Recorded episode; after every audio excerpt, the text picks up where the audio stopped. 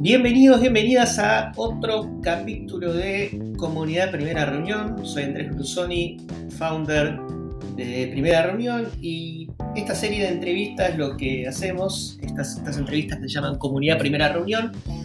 Entrevistamos a aquellas personas que forman parte de nuestra comunidad de Slack eh, y un poco tratamos de investigar cuáles son sus mejores prácticas para hacer marketing y o ventas B2B. Si te interesa formar parte de la comunidad, es muy simple. Puedes ir al sitio www.primerareunión.com y ahí vas a ver que hay un botón que dice comunidad y ahí tunís.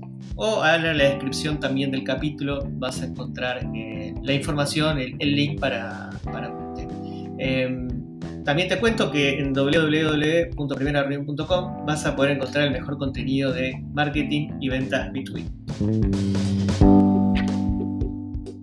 Bueno, bienvenidos, bienvenidas a una nueva edición de Comunidad Primera Reunión, eh, donde entrevistamos a los profesionales de, ventas B2B que forman parte de esta comunidad, que aprovecho para decir, ya estamos al día de esta grabación, ya estamos cerca de, las 600, de los 600 profesionales. Este, hay más de 100 personas que diariamente eh, se conectan, este, ven los mensajes, quizás no todos comentan, pero muchos están atentos viendo, los debates, participando aunque sea aprendiendo. Así que gracias, gracias a, todos, de a poquito vamos, vamos creciendo. Y de hecho aprovecho para contar que estamos preparando un programa de embajadores, por si alguno quiere sumarse, alguna quiere sumarse a, crear nuevos canales, a moderar conversaciones, a conocer nuevos profesionales, digamos, estamos un poquito trabajando en eso. Este, para que la comunidad sea justamente una comunidad y, bueno, todos se sientan un poquitito dueños. Así que, sin más venta de la comunidad, vamos a presentar hoy a este, quien tenemos del otro lado, que la conozco de, como a varios profesionales de ventas B2B, la conozco de ISEC, que era una organización de estudiantes de, que, aprendíamos sobre liderazgo y jugábamos a ser líderes cuando teníamos 20 cortos años. Eh, así que bienvenida Ximena Hernández Bufa, Em, directora, founder de MTI Selling, directora de nuevos negocios. Sí. así es. Gracias, Andrés. Un gusto, muchachos, estar con ustedes. Bien, perfecto. Bueno, vamos, vamos a confesar que no es la primera vez que grabamos, porque recién me íbamos grabando y me di cuenta de un gran fail de esos que te juro que nunca me pasan, que eh, se, se eh, estaba grabando mal. Así que gran parte de la entrevista. más de lo que crece. Claro, ya lo hicimos, vamos a repetir, vamos a tratar de recapitular lo que dijimos, pero, pero bueno, lo bueno es que es como, como que va a salir mejor esta primera parte porque ya pulimos algunas cosas. Así que, así que eh, sí, me, para, para arrancar me encantaría saber qué es lo que hacen en, MTI Senior, o sea, qué, qué, problemas solucionan y para quién. Ahí va. Eh, bueno, eh, en MTI a ver, MTI es una consultora que apoya a empresas de tecnología a vender más y mejor. Pero funcionamos como, el medio, como si fuera el medio campo del fútbol. O sea, en la generación de leads y en el posicionamiento. Ahí nos, nos dedicamos, esa es nuestra especialidad. Y todo lo que es los procesos de generación de confianza con tomadores de decisión. Pero una vez que ya está calificado el lead, ya se lo pasamos a nuestro cliente perfecto. ¿Y para quién? Para empresas tecnológicas, medianas y grandes que necesitan hacer crecer su negocio y mantenerlo. ¿no? Que ya tienen un equipo de desarrollo, ya necesitan caja para pagar todos los sueldos, necesitan generar utilidades. ya los contactos de los socios no, no alcanzan. Entonces hay que generar un flujo de lead de calidad y constante. Hay que hacer una estrategia de esto, de go-to-market, de decir, bueno, vamos a, a generar ventas de manera más predecible para, ustedes, con un producto muy bueno que tienen, pero bueno, hay que, hay que un, pasar al siguiente nivel. Más predecible, esa es la, la, palabra, que no vas a hacer las ventas como, como algo de que es casualidad y... Eh, Me pasa con muchos de nuestros clientes que son eh, generadas, como son de tecnología, son lideradas por técnicos, ingenieros que hacen muy bien la parte de desarrollo del producto y, ventas como que no les gusta, entonces lo, tienen ahí, contratan un vendedor y, eso hace que la empresa falle, cierre. Si no hay ventas, no hay empresa, chicos. Sí, no. sí, sí, pierde un montón de potencial o le caen solo los negocios por, por referidos, o sea, este, no te queda otra que hacer un producto muy bueno y, confiar en que te van a recomendar, digamos. Sí, sí, pero eso está bien, pero no es suficiente. No es suficiente. por lo general no es suficiente para crecer. Totalmente. me, me encantaría saber, para que te conozca un poco la audiencia, ¿qué fue lo primero que vendiste en tu vida? ¿Qué fue lo primero? Mira, estaba en la universidad terminando mi carrera. Eh, yo, soy de Uruguay, estudié en Uruguay. Y em, en ese momento me, gustaba mucho la, cocina, pero tenía que hacer algo de comunicación. Entonces hicimos un proyecto con, que era un sitio web de comunicación con bueno, temas de gastronomía, restaurantes. Y me asocié, me, eh, vine, me vinculo con Argentina, con una empresa Argentina que, que en ese momento hacían tenían contenido, pero además tenían vouchers para los, como los usuarios de la página, entonces vendían esos vouchers y los canjeaban a restaurantes como por publicidad. Y en ese momento nadie, no existía el tema de los vouchers, era muy novedoso. Y yo hice ese proyecto con esa empresa, pero además lo, presenté como un proyecto para la universidad y me tocó salir a vender a restaurantes. Eso, que nunca habían visto nada entonces, me ayudó muchísimo, a, digamos, en mi experiencia en ventas, a conversar y a, vender algo que yo estaba convencida, pero todavía no existía en el mercado, a gente totalmente desconocida. Espectacular. Me gustó mucho. buenísimo. Che, y esto de, llegar primero, ¿no? De, ser los primeros en llegar con lo, con lo bueno y lo difícil que es a la vez. Con lo bueno y lo difícil a la vez, después vi que se ha repetido en mi carrera. Claro. sí, con el me pasa lo mismo, pero eh, ahora me está pasando lo mismo que estoy pensando en hacer algo más que con lo que estudié en la, en la maestría en tecnología educativa, pero ya sabes que vamos a parar porque ya no tengo el, ya no tengo el cuero de antes para, para aguantar todo lo que es ser nuevo. Prefiero esperar a que madure un poco el mercado y disfrutar esto que ya está funcionando, ¿no? Y hacerlo crecer. Total. Espectacular. Che, eh, me encantaría saber cómo está conformado, bueno, el equipo de MTI Selling, pero particularmente tu, equipo de nuevos negocios. Bien. Bueno, eh, funcionamos bastante como un equipo de fútbol, te diría, muy, muy relacionados, muy, muy sinergia, tenemos reuniones entre las áreas, tomamos decisiones en conjunto, entonces no, tenemos así esa separación por silos que, a veces existen en las empresas. Entonces, eh, nuevos negocios, marketing, venta, es todo comercial, como una, una área completa. Después está proyectos. También, pero se trabaja de mucho de la mano con ventas para renovaciones, ¿no? Y hacer upselling y cross-selling, seguir vendiendo a los mismos clientes. Pero bueno, ahí tenemos, somos tres socios. Yo veo nuevos negocios, después el otro socio es el gerente comercial, la otra socia es la gerente general. Después hay algunos socios eh, minoritarios con stock options y después tenemos el, así comercial, tenemos cuatro vendedoras. Después está la responsable de marketing, con, que trabaja con algunos proveedores. Y después proyectos, están las líderes de proyecto y, y los consultores de proyectos. Y después una persona, recursos humanos, que ve también contabilidad, temas administrativos y un financiero. Somos en total 16. Bien. Y dentro de nuevo negocio estaba marketing, Sí, marketing en realidad da con una patita nuevos negocios y otra patita en ah, lo que es eh, comunicación, sitio web, materiales para venta. Tiene varios, temas de un rol marketing y, responde a la gerencia general, pero también tiene un rol de, apoyo a generación. Ok. Y, está como dividida esa persona. Y, nuevos negocios es vos tenés una parte del equipo dividido en, o más, más enfocado, no, no es exclusivamente eso en cartera actual, en, los clientes, expandir los clientes actuales y otra parte en sí, sí, sí 100% generación de nuevos negocios, ¿correcto? O nuevas empresas, digamos. Así es. Eh, conmigo trabaja una, ejecutiva que también genera nuevos negocios. Yo me dedico más a empresas eh, grandes, marcas, eh, a relacionamiento con esas empresas, que no, es fácil, no es solo entrar, hay que, entrar y, y escarbar y es, como, es como subir el Everest, no, no alcanzas un metro, porque subirlo hasta arriba.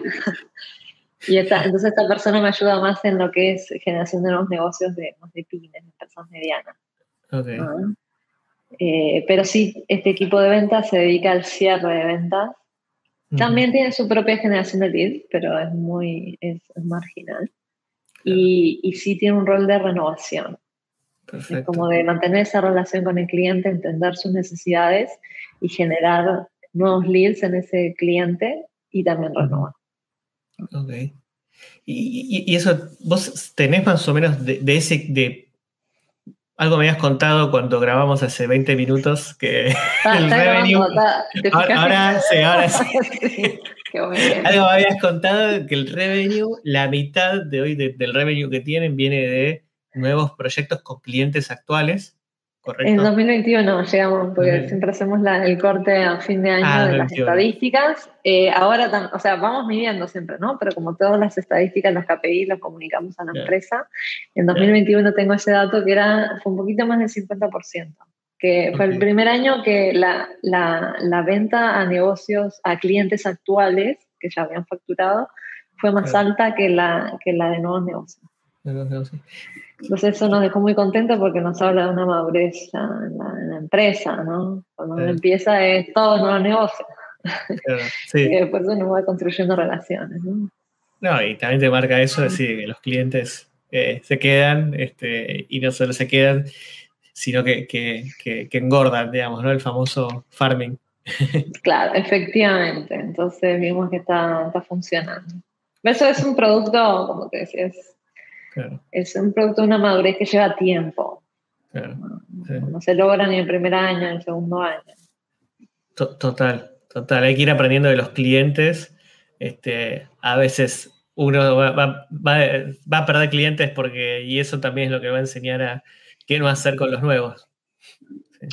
Sí, sí, es como, a ver, eh, llevar una empresa es como que, te digo, eh, es como que vos querés ir a jugar al mundial. Está bien, vos decís, yo sé jugar fútbol, sí, yo sé jugar fútbol. Mi hermana juega en la liga universitaria y Messi y Suárez juegan fútbol. Pero eh, no, hay distintos niveles, por supuesto. Entonces, cuando uno empieza, por más que sea tremendo talento, todavía no, no sos Messi, no lo vas a hacer. Lo puedes ser, pero vas a necesitar práctica y tiempo. Total. Y Messi solo no hace nada, ¿viste? Necesita un equipo. Sí. de, esos clientes que van, lo que me interesa saber, porque por ahí hay mucha gente que, ve esto, que, tiene una base de clientes y por ahí tiene desafíos con, renovación o generar nuevos negocios entre los mm. clientes. Primera pregunta que te hago es si tenés el número aproximado o no de, de, esos, de, esas ventas que hicieron en clientes actuales, cuánto corresponde a renovaciones y cuánto a nuevos proyectos que salieron con esos clientes si lo tenés. Por ahí te maté. No, buenísimo, porque me diste una idea para medir ese. Ah, buenísimo. Porque vendemos, como, o sea, medimos ventas nuevas, inbound, outbound, o sea, desglosamos, siempre vamos hacia atrás de lo que vendimos y lo vamos desglosando por país, por, por monto, por tipo de servicio, si es outsourcing, si es entrenamiento, si es consultoría, pero no, no hemos desglosado eso si es renovación o si es venta de nuevos servicios. Es las dos cosas. En este momento la más alta, digo así, de, verlo, es renovaciones. renovaciones. Pero sí hemos hecho eh, upselling y, cross-selling de vender como un servicio superior, digamos, de, categoría superior de la misma, del mismo servicio, pero también cross-selling de vender otros servicios, más consultorías, entrenamientos a los mismos clientes. y, esos upselling y cross-selling se, se, dan, por ejemplo, que eh, ¿Cómo, cómo, se terminan dando? Si siempre es el mismo equipo el que renueva o aparecen otros equipos, si esos equipos vienen solos o ustedes tienen un trabajo de, ya una vez adentro indagar la estructura. ¿Dónde crees que están las claves ahí? Mira, la clave, y esto creo es lo más importante que te puedo aportar, es, el relacionamiento. Esto es como, es como construir una relación de pareja. Todos hemos tenido pareja o tenemos casados.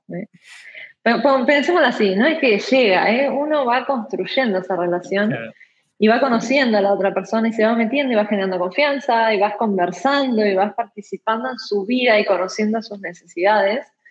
Y ahí, si vos haces una, esa buena, una buena construcción de una relación, las cosas fluyen, igual que en una pareja. De, repente estás casado, vas a tener un hijo. Pero mm, más que esperar, así que yo soy grande y yo soy el deportista número uno y soy re lindo y, van a llegar. sí, pero no es lo mismo, o sea, es, eh, la clave está en construir una buena relación, conocer al cliente y entender sus, necesidades. Eh, a propósito, hay un, hay un libro, bueno, el de Mark Benioff, el Trailblazer, habla de eso, que el 98% dedicarle a entender los problemas del cliente y el 2% a la solución. Claro. Sí, estoy de acuerdo con eso. Está bueno ese, 98, más que Pareto. 98, sí, mucho más que Pareto. mucho más que Pareto.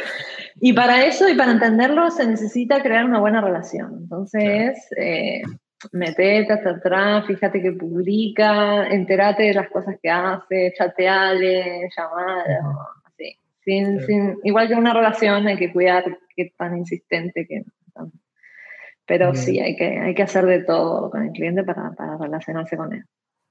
¿Sabías que además de estos capítulos de comunidad, todos los meses hacemos un webinar en vivo entrevistando a aquellos referentes en el marketing y ventas eh, hemos entrevistado, por ejemplo, a Aaron Ross, autor de Predictable Revenue, que vino dos veces a primera reunión a charlar un poco nuestra audiencia. Si te interesa eh, enterarte de cuándo son estos webinars, entrando al sitio www.primerareunión.com vas a poder, eh, seguramente te aparezca un pop-up para suscribirte o bien en la descripción también te dejo otro enlace para registrarte en nuestro newsletter newsletter, lo envío generalmente cuando hay novedades, no trato de spamear, no hacemos nada más que comunicar contenido de valor. Muchas gracias. Che, me, encantaría conocer, ya me contaste acá una de tus estrategias de, crecimiento y de, que es la, expansión. Eh, mm. Me encantaría conocer, para generar nuevos clientes, cuáles son las principales estrategias, ¿Cómo las están ejecutando? Bien. Eh, bueno, a nosotros nos ha funcionado más y yo recomiendo, en vez de ser generalista y decir le vendo a todo el mundo, mejor especializate, eh, especializate en una industria, en un nicho específico y, y exportar.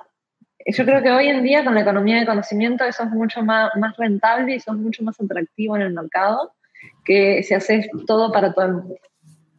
Eh, en los mercados desarrollados ya los generalistas no tienen, no tienen mercado. O sea, yo conocí el otro día, hablaba con un cliente, con un cliente potencial que decía, yo hago esto solo para eh, consultores y agencias médicas, nada más. Entonces yo digo, ¿sabes qué? Me voy a dedicar a tecnología, yo sé que es hardware, software, hay de todo, pero bueno, me dedico a esta industria. Entonces, eso ha sido una, una estrategia que no me ha funcionado excelente, entonces no competimos, o sea, hay un montón de competidores que hacen lo mismo que nosotros, pero yo tengo un diferencial que es tengo 10 años de experiencia en la industria tecnológica y eso en este momento no lo tiene nadie, no lo hemos encontrado. Así, 10 años con empresas medianas, eh, empezamos mucho en Chile y después seguimos Argentina, Uruguay, Perú, Colombia y hoy en día nuestro segundo mercado es México. Chile y México son nuestros mercados fuertes. Hemos vendido en España también, Miami, pero eso nos ha permitido eso, generar una confianza y, y, como despegarnos un poco a nuestros competidores. Esta experiencia, conozco tu negocio, conozco cómo llegar a tomadores de decisión, sé lo que es vender algo que nadie entiende lo que estás vendiendo porque nadie lo puede tocar, pero todo el mundo sabe que es necesario. Entonces, eso, eso ha sido una, una estrategia de expansión y después ir a través de como una estrategia de árbol, le digo yo. Empezá, fíjate dónde estás vos parado. ¿Cuál es tu, cuál es tu red? ¿Cuál es tu entorno? ¿Quiénes son tus amigos, conocidos, eh, organizaciones conocidas? ¿Con qué empresas has trabajado? ¿Con qué organizaciones? Y empezá por ahí. Empezá por ahí por el tronco y después seguir por las ramas. Entonces yo, ponerle, venía del mundo Microsoft, mi socio también. El tercer socio se incorporó hace poco, viene del mundo Cisco. Eh, bueno, vamos, vamos por ahí, por ese mundo, y después vamos mismo a la misma marca, con el mismo partner, pero en otros países. Pero en el mundo Microsoft, en el mundo Cisco, después en el mundo parecido, Red Hat, Google, a través de conocido, y ahí vamos abarcando países, pero a través de, como de estas mismas empresas. Y ahí fue como muy uno a uno a través de estas empresas conocidas y tocando puertas. cosa que al desconocido no le fuera 100% desconocido, así como un extraterrestre que llegó. Ah, no, vos ya trabajaste para alguien parecido a mí, pero en otro país, está, no está tan bien. Claro. Sí, no, no, total, súper anichado.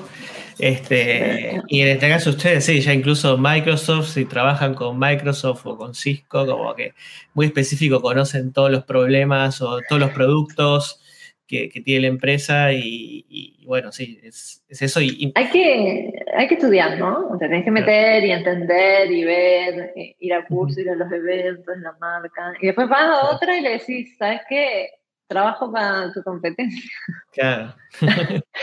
También es bienvenido, por supuesto. Sí, sí, sí. Eso, eso no les genera como conflicto de, interés porque ustedes hacen como otra parte, eh, están separados los equipos y eso, digamos.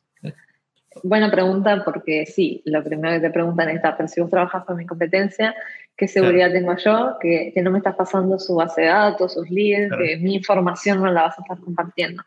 Entonces ahí hay que prepararse y, y, trabajar pensando en eso, decir, bueno, me, me, estas objeciones, lo bueno es que a medida que vas vendiendo vas conociendo esas objeciones y, el mismo cliente te va planteando los problemas. Entonces nosotros vimos una forma de trabajar que los dejara tranquilos, que era primero firmar un contrato de confidencialidad, utilizar consultores, no poner el mismo consultor para dos proyectos que justo son tan, tan competencias. O sea, al menos, eh, no sé, pongamos consultores distintos eh, dentro de lo posible. Eh, y usemos, usamos todas las, las, plataformas y el nombre del cliente, ¿no? No tenemos nuestras propias plataformas. Le pedimos al cliente que nos cree un correo. Usamos el perfil de LinkedIn, el perfil de YouTube, todo del cliente. Entonces, el cliente final de nuestro cliente jamás se entera que está MTI ahí atrás. Y todo eso le queda al cliente, el cliente se queda tranquilo, termina, nos quita el acceso cuando quiere. Sí, sí, sí. Pero sí hay que ver eso también, para que el cliente se quede tranquilo. Eh, me, me, gustó volviendo a reforzar lo del dicho, esto, las objeciones, o sea, esto, porque e, esto lo hablo también eh, en un curso que, estoy haciendo que hablamos mucho del nicho y las primeras clases fueron nicho, nicho, nicho, nicho, nicho. y es esto, ¿no? Vas a saber que tu objeción, siempre te van a plantear esta objeción, la industria es así, entonces eso es lo que está para mí eh, súper interesante de, cómo vos armás toda tu comunicación en base a algo único y no sonas genérico, porque para mí el problema, sobre todo en servicios, es sonar genérico. sí, es sonar genérico. Es como que lo que es para todos no es para nadie. Eso es lo que siente. El que mucha barca, poca prieta, digamos. Sí, no, no sabe mucho de mi industria y mis necesidades. Sabe un poco de todo. Claro, sí. Tota-, totalmente. Che, y, yendo por ahí a, lo que hacen con, eh, volviendo a esto de las estrategias de adquisición, este, no sé, por ahí con los clientes, dentro de lo que puedas contar, que, ¿Cuáles son las principales estrategias que usan para, para que ellos crezcan, por ejemplo?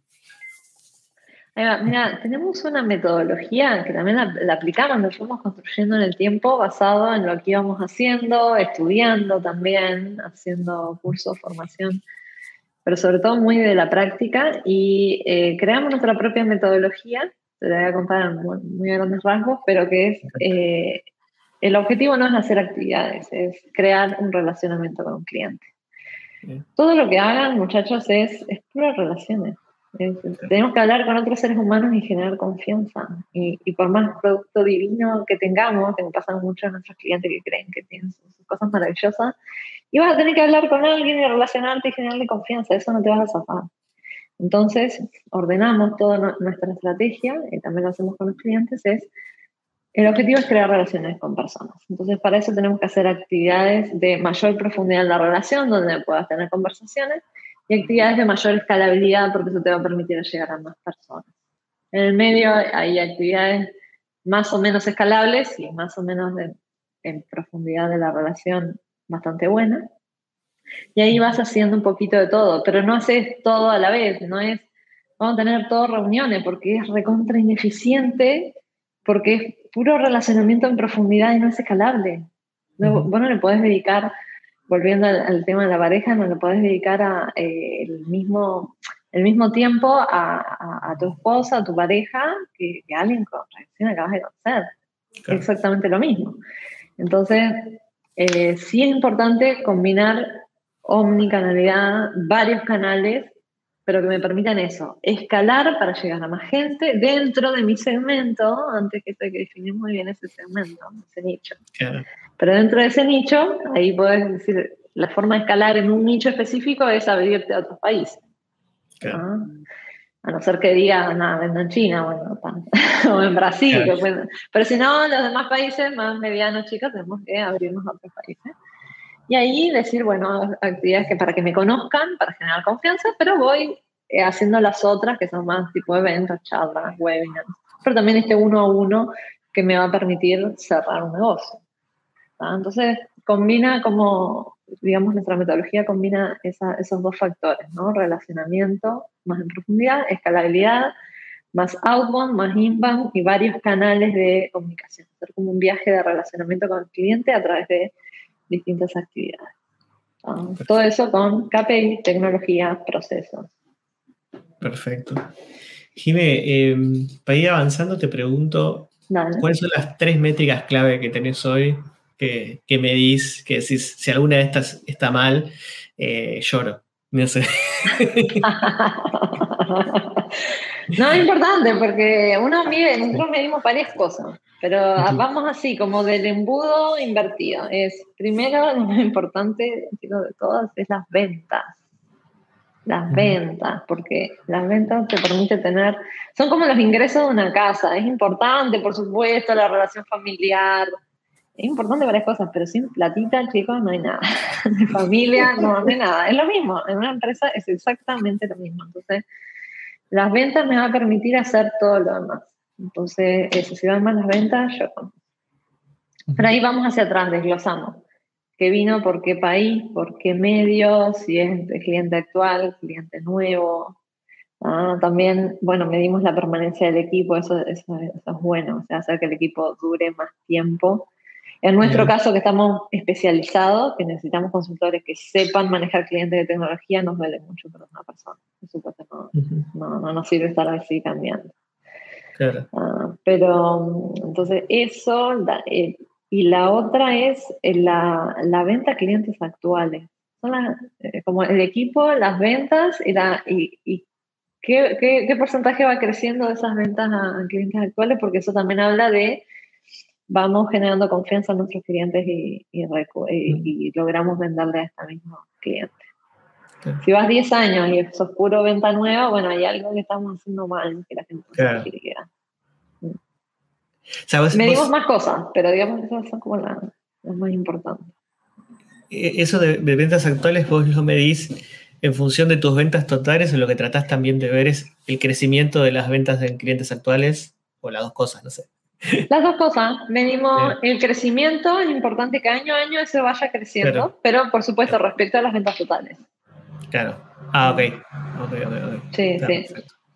Bien.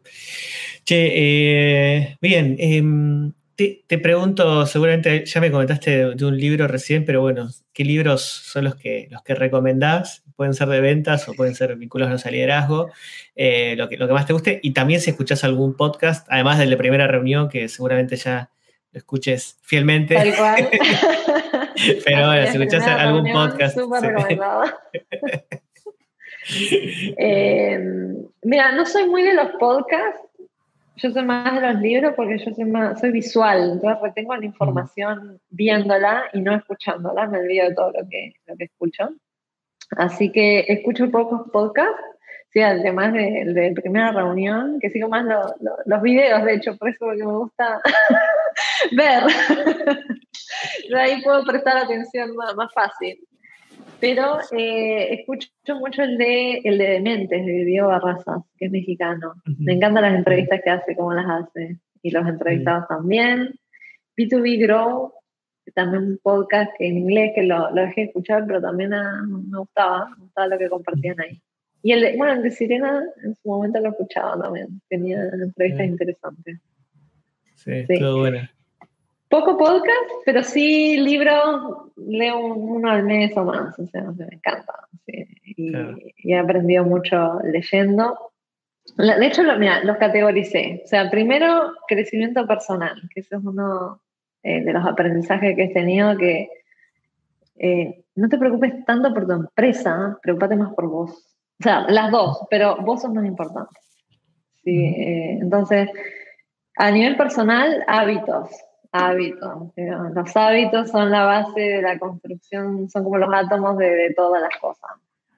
Una célula, son como la, la, unidad que te permite lograr cosas. Entonces hay Charles Duhigg y el de el, libro de hábitos de Charles Duhigg y el de Atomic Habits de James Clear. James Clear. Ese, está genial. Genial. El, primero se llama The Power of Habits. el poder de los hábitos. The Power, of, sí, claro, yo sé. Eh, están buenos los dos, pero el está más fácil de seguir como un manual el de Atomic Habits. contempla todos los aspectos, desde, desde las señales hasta, hasta el post hábito y cómo hacer que eso se vuelva recurrente, que es recontra difícil, es recontra difícil crear hábitos. Entonces, eso está bueno. Porque si vos tenés buenos hábitos y disciplina, vas a poder crear eso mismo en la empresa. Claro. Y si logras crearlo en la empresa, por más que no tengas un buen producto, eh, vas a poder subsistir como empresa. O sea, yo creo, después de haber ido a Japón y conocer empresas japonesas y, y conocer empresas latinas, encuentro que el mayor error de las empresas latinas es no tener disciplina en procesos y hábitos. Hay mucho talento, pero no hay eso, no nos gusta, nos gusta la conducta, nos gusta ahí andar improvisando y crear, así como jugamos fútbol, viste que nos descansamos en que los punteros hacen todo y en la inspiración, ¿no? Esto es pura, disciplina. Entonces, hábitos, armas de titanes, me gusta de Tim Ferris, que es lo que hacen los grandes, todos, escritores, actores, todo. Está muy bueno ese. El de Maricón no me gusta el de Tidying Up. Cómo empezar a. El tema la magia del orden es. Sí. sí, la magia del orden de Tidying Up. Sí, sí, sí. Sí. Eh, vos empezás a ordenar tu entorno y de repente se te ocurre cómo ordenar cosas en tu vida. Cómo mejorar. Solo por tu entorno, porque, claro, si empezás a ver tu entorno lindo, ya dan ganas de cambiar más cosas. Entonces, como esos cuatro a nivel personal, después negociación y ventas, me encantó el de Never Split the Difference. Eh, La línea en inglés, no me acuerdo en español, de Chris Voss, que es un agente del FBI. Chris Voss. Ay, no, está genial, genial. Así, supremo y maestro, chico.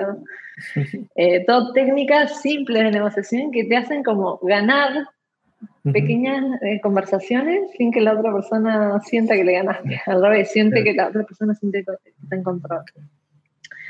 Y después otro que me sentí muy identificada y que me encantó es el de Deeping Point, que es de, de Malcolm Gladwell. Malcolm Gladwell, que habla de los conectores, los vendedores y, los Maven, que son especialistas en productos. Me encantó la parte de los conectores, que por estar en contacto con mucha gente logran muchas cosas. Son como influenciadores natos. Ah, creo que está bueno tener un conector siempre en todas las empresas. Tengan uno. Para que las cosas fluyen con un conector. Sí. Y después de, bueno, de emprendedores, me encantó el de Trailblazer y Los Founders. Eh, de, mm, de Rand Fishkin. El de Trailblazer está bueno, el de Mark Ah, pero es como, es como la historia del exitoso. No, no le creo a las cosas. No, yo digo, ese loco seguro que pasó por cosas malas, que no las cuenta mucho. En cambio, el otro es re honesto, cuenta las buenas y las malas. Como ves todo el sufrimiento que pasó. ¿Cómo se llama el segundo, perdón? Eh, Lost and Founders de Rand ah. Fishkin, ah, okay. de de Moss. Ok. Ese está buenísimo, más realista me encantó. Es como que vos sentís que me, te sentís identificada con ese tipo. Y después. Ahí, te sugiero en esa línea, dejar que me meter un bocado. Eh, dale, dale, dale. Me lo recomendaron en una de estas entrevistas, me, lo recomendó Fernanda Lesmes en una de estas entrevistas, que se llama The Hard Things About Hard Things, que es de. Ah, no me acuerdo el nombre, pero que está viendo de empresa de software y que te cuenta, tipo, el principio es todo, tipo, todo lo mal lo que sufrís. Lees ese libro y sufrís. Tipo, es como, sufrí pero te divertís, no sé, pero decís, ay, no, no van a quebrar en cualquier momento y ¿qué, hace? ¿Qué va a hacer este loco? y, es, así, te, es bueno. Los primeros años sí, sí, sí, son, así. Después te destabilizás, pero, pero son durísimos. Y está bueno leer eso, leer esas experiencias, primero para que no sientas yo sentía en ese momento cuando creé la empresa que estaba haciendo las cosas mal.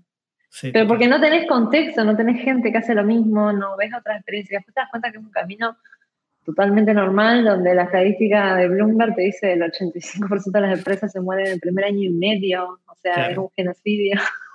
Entonces vos estás en ese 15% sos un superviviente. Pero como que ese es el camino normal en realidad. No es que estás haciendo las cosas mal. Entonces, y después, bueno, a ver, para las mujeres, me gusta recomendar como cosas para las mujeres porque encuentro que es un, pelín más difícil. Total. Pero el, el libro de Sabias de Adela Muñoz, son todas mujeres de ciencia desde el siglo XV, desde la antigüedad en adelante, que, hicieron cosas tremendas en la sociedad y que no, la verdad no sabía que había desde la internet hasta libros, hasta conceptos filosóficos, historia. La primera escritora de la humanidad fue una mujer. Ah, o sea, está, muy bueno. Está muy, muy, eran como emprendedoras, ¿no? claro. Así que eso, tengo más, pero bueno, eso es como no, una Nos diste una lista de lectura ahora. me encantó. estas tres categorías. Me encantó, me encantó. Che, bueno, y la, última para ir cerrando, si hay algo que sepas ahora que te hubiese gustado saber cuando, cuando empezaste, digamos, algo que hayas aprendido. Varias cosas. Yo creo que uno en este camino se, se vuelve sabio con todo lo que te pasa. o sea, aprendes un montón de cosas que, que, no hay que hacer o que sí hay que hacer, hacia los golpes. Pero, mira, la más importante que aprendí es eh, lo que dice Gandhi, ¿no? Si quieres cambiar el mundo, cambia de ti mismo. Eh, cultivate, aprende, sana tus cosas, si ves que estás cometiendo que vas por el tercer, cuarto año vos ves que siempre te pasa como más o menos lo mismo, que a veces uno lo ve en las relaciones, ¿no? Y dice, otra vez me pasó lo mismo. Bueno, ahí hay algo que tenés que solucionar vos y que no, tal vez no seas consciente.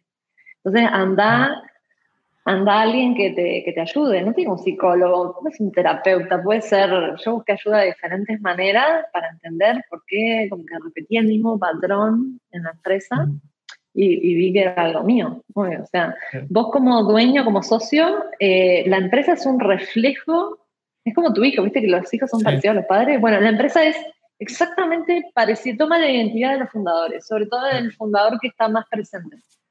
Entonces vos ves, la empresa es, eh, MTI tenía, en ese momento una identidad que era muy, muy como muy mía, con sus cosas buenas y sus cosas malas, obvio. Entonces, cuando empezás a analizar eso y con alguien que te ayude a hacerlo, eh, vos empezás a mejorar ciertas cosas y, y, la empresa empieza a mejorar. Claro. Por eso recomiendo el tema de los libros de crecimiento más personal. Y que vos, como aprender vos, porque eso se va a ver reflejado en la empresa. Y eso es mucho más importante que que pagues cualquier estrategia de la empresa. Pagate algo para vos. Y voy a decir un par de cosas más que también he aprendido, pero digo, esta es la, la, principal. Eh, el otro es un proverbio japonés que dice la disciplina vencerá la inteligencia, definitivamente. Eso, o sea, eso es superior a cualquier talento, entonces sean metódicos, estratégicos, medir. Como hacer deporte, Messi no se hizo solo el talento, se hizo porque practicó y practicó y practicó practicó. Entonces, eso. Y la otra es, la tercera es enfócate en ventas y en relaciones. Eh, crear relaciones, mantenerlas con los clientes también, como que si cuidas eso, vas a ver que la empresa va a ir bien, va a estar todo el mundo mejor para poder construir productos y, va, la caja va a llegar. Pero eso, o sea, no, no descuides las relaciones, la verdad. Espectacular, Jimé. Bueno, muchísimas gracias por esta doble entrevista que una parte nadie se enterará nunca. Este, así que bueno, eh, gracias por haber venido. Este, así que bueno. Por favor. muchas gracias a, gracias a vos por la invitación y gracias a todos por, estar escuchando. Bueno, si te quieren contactar, estás en la comunidad de, Slack. No sé, imagino que, en LinkedIn también, sí. Estoy así como Jimena Hernández Bufa en la comunidad de Slack, estoy en LinkedIn, tengo mi canal de YouTube personal y ah, si les interesan más de estos temas, chicos, tengo mi sitio web que es Jimena Hernández y ahí tengo un curso de estrategia comercial para emprendedores, tengo otro curso de, prospección para emprendedores. Me gusta mucho esto de, enseñar e intercambiar conocimiento, entonces estoy creando cursos y los estoy publicando además de mi blog y pronto, bueno, ya tendrán noticias, estoy haciendo, estoy escribiendo un libro. Pero ahí los invito también a mi, a mi sitio web y a seguirme en YouTube. Bueno, simenhernandez.com, este, ahí está, ahí está el sitio, va a estar en tu canal de, YouTube también. Así es. Y próximamente nos enteraremos tus novedades del libro. Ahí les, estaré avisando, por favor. Espectacular. Bueno, bueno, muchísimas gracias por, venir. Ya la conocieron. Ximena Hernández, MTI Selling, venden a. Eh, tienen una propuesta súper anichada y están creciendo un montón y sobre todo con clientes eh, actuales, lo que dice mucho. Así que, Sime, gracias por haber venido a esta primera reunión. Bueno, muchas gracias, Andrés. Excelente los contenidos. Voy a, voy a, voy a seguir escuchando el podcast y voy a, anotar el libro de Hard Sin Sabor. gracias.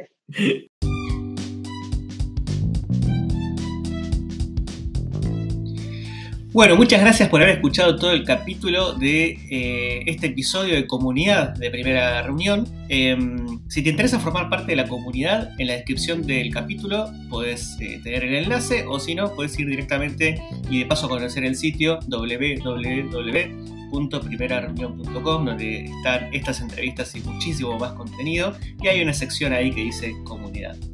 También, eh, si te gusta este contenido, puedes suscribirte al podcast y si me querés hacer un favor más grande para hacer crecer este contenido y que llegue a más gente, podés eh, puntuar ahí en Spotify, tenés en, el capítulo, podés hacer un puntaje de unas 5 estrellas. Eh, ojalá me puedas dar unas 5 estrellas. Y bueno, y también si lo podés difundir entre tu red de contactos, es lo que más ayuda a crecer esta comunidad y ser la número uno de Latinoamérica. Muchas gracias.